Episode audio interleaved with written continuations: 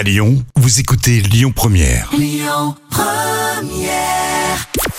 Bonjour Rémi, bonjour Jam. Comme tous les jours, on jette un œil aux audiences et c'est TF1 qui était leader hier soir avec le retour de la série Léo Mattei qui a rassemblé plus de 4 millions et demi de personnes. Ça représente 23% de part d'audience.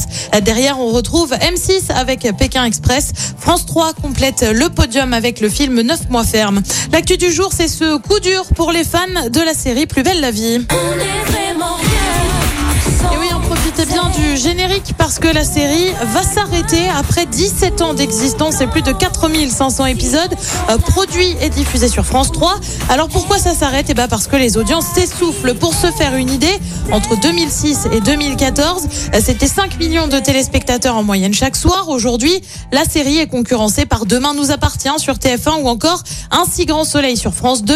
France Télé a toutefois voulu rassurer les fans. Le sort de la série n'est pas scellé. Les discussions sont en cours avec Newen qui produit le alors que le contrat va jusqu'à la fin de l'année. Bref, affaire à suivre. L'autre grosse actu en lien avec la télé aujourd'hui, c'est cette nouvelle plainte déposée contre Jean-Jacques Bourdin, l'animateur de BFM, est soupçonné d'agression sexuelle, harcèlement et exhibition pour des faits qui remontent à 88. La plaignante est une femme de 60 ans qui a été standardiste pour l'entreprise Meditraining où Jean-Jacques Bourdin travaillait.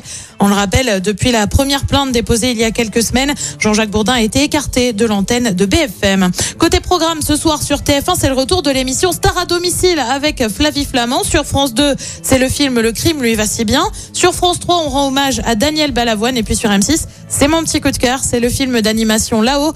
Et c'est à partir de 21h10.